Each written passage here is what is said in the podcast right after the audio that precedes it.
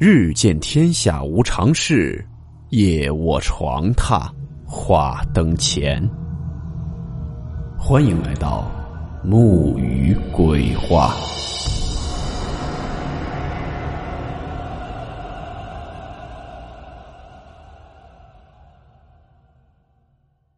大家好，我是木鱼。今天的故事来自网友 A D G 以及苏木青分享。故事名称：祭祖议事。温馨提示：本故事含有未经证实的内容和边缘化知识，部分内容超出普遍认知。如感到太过冲击自己的主观认知，请大家当做故事，理性收听。马上要到阴历七月了，经常听这类故事的朋友。应该了解阴历七月意味着什么。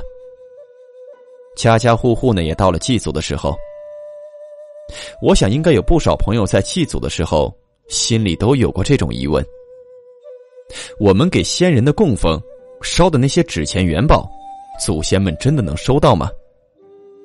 或者说，先人们是否真的会显灵？今天我们来听听这两位网友的经历。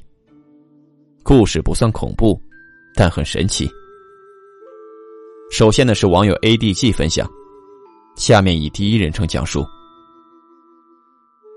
祖先的灵魂真的存在吗？几年前祭祖的一件事，让我对这个问题产生了怀疑。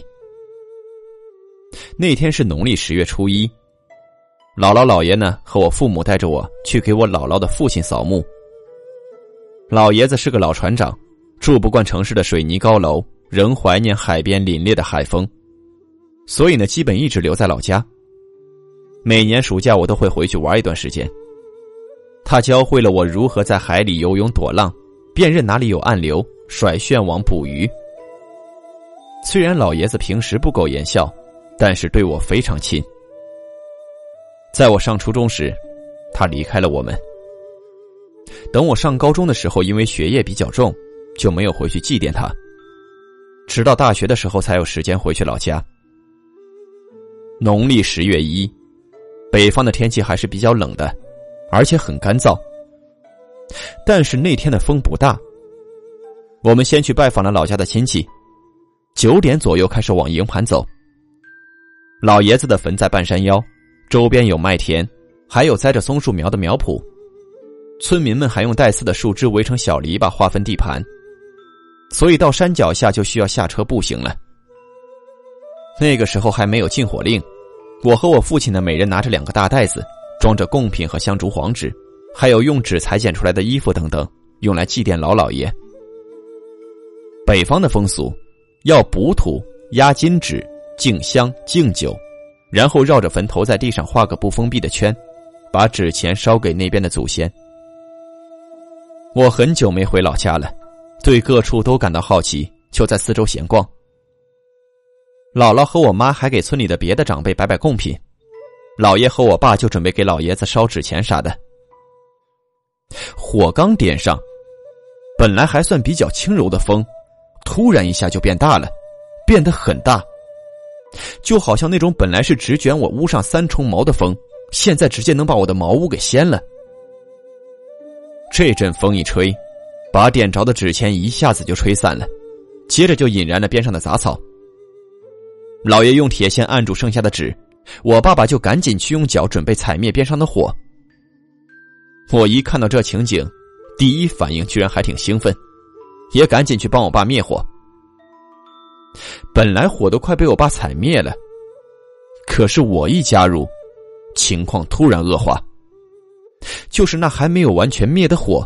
一阵风打着旋儿重新着了起来，真的是打着旋儿在燃烧。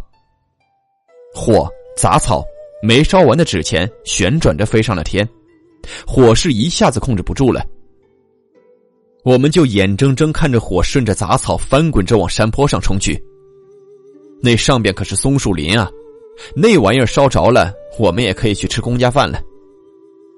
我姥爷赶紧扑灭那些纸钱，拿着铁锨过来扑火。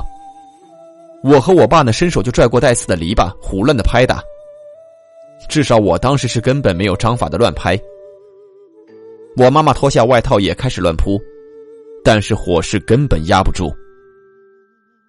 就在大家都绝望的时候，说实话，我当时真的很兴奋，对可能造成的影响完全没有概念，放了一把大火，我甚至还有点骄傲。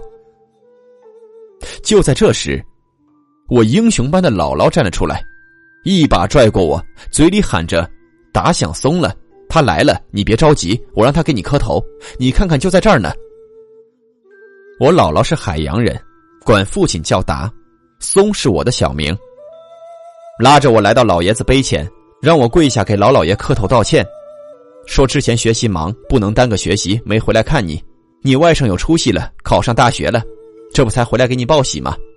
你看看你两个女婿的手都叫刺给划烂了，你别生气，好好看看大家，这不都来了吗？我当时脑子都是懵的，但还是听话的跪在地上磕头。姥姥说啥我就跟着应和。奇迹就在我眼前发生了。那阵风是怎么突然来的，就是怎么突然没的；那火是怎么打着滚烧上山的，就是怎么慢慢熄灭的。作为刚进入大学的我，那时候应该是我各类知识储备的巅峰，我无法解释这个现象。在可燃物充足、有明火、空旷环境、氧气充足的情况下，这个火它就是慢慢灭了。我和姥姥陪着姥爷说了会儿话，我妈去给我爸和我姥爷拔手上的刺。确实挺可怜的，当时根本管不了这么多了。原谅我当时的兴奋。给老爷子敬酒敬烟，然后打道回府。路上呢，大家都在说这个事儿。姥姥就说。老老爷给他托梦了，说是想松了，松长大了也没来看看他。老老爷有些不开心。我的母亲深以为然。当然，经此一事，我也是这样想的。第二个故事来自苏木青分享，同样，第一人称讲述。这件事是关于我爷爷的事情。从小我跟爷爷的感情很好。上大学的时候，爷爷因癌症去世了。去世之前，爷爷还把他所有的遗产都留给了我。大学放寒假的前三天吧，我做梦梦到他。他跟我说他没有钱了，没钱办年货，没钱给奶奶买衣服，让我给他送点钱。我说我在学校呢，等明天给我爸打电话，让他给爷爷送钱。第二天我就打电话给我爸爸了，但是我爸爸不信。我在学校又没有办法，我就想等回家了再给爷爷上坟。就在那天晚上的时候，我又梦到了爷爷。他站在我学校门口，我问他为什么不进来，他说学校进不来，但是他感觉学校里有不干净的东西，所以他不敢走，怕我受伤害，让我赶紧回家。这个东西他控制不了。我确实见到了爷爷说的不干净的东西。是一个穿着红衣服的学姐。第三天我高烧不退，去了医院。从学校去医院要一个小时左右，路上看到了爷爷，他说让我明天赶紧回家，还说了很多。不过烧的脑袋疼，也听不清楚。到医院一量体温，四十多度，大夫说再晚去就没命了。打了退烧针，吃了退烧药，打了点滴。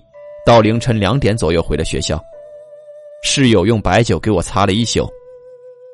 第二天一早我就回了家，回家的路上也是昏昏沉沉的，到家就开始睡觉。梦里我又梦到了爷爷，爷爷说那个东西没跟过来，说让我明天去看看他，他就走了。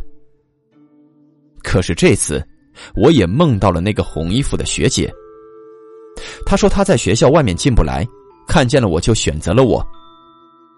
我问她为什么来，她说她以前的男朋友来我们学校了，她想看看。他说很抱歉让你不舒服，说你爷爷把你保护的很好。第二天醒来已经早上六点了，当时是冬天，天还没亮。我就看到我妈妈坐在床头前，我就问我妈妈我怎么了。我妈说我说了一宿的胡话，说你爸去买纸了，等下去给你爷爷上坟。爷爷的坟在老家，跟奶奶葬在一起。去上坟的时候，山上的雪很大，我摔了好几次。到了那里后，纸钱烧起来的时候，我真的在那烧纸冒的烟中，隐隐约约的看见了爷爷牵着奶奶的手跟我说再见。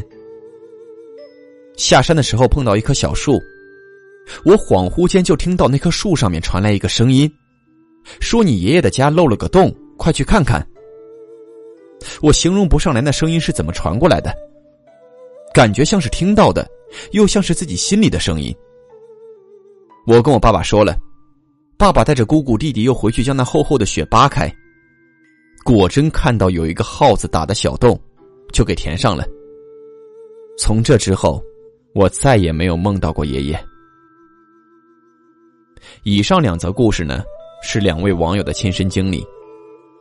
马上快到七月十五了，在此呢也深刻缅怀我们过世的亲人。如果真有那另一方世界，希望他们都可以在那边安好。这两年呢，我身边也发生了很多事。去年爷爷走了，今年姥姥走了。不过我曾经看到过一句话：为什么至亲的人会走？因为他们要提前去下一世给你布置好家。正如这一世，他们先来一样。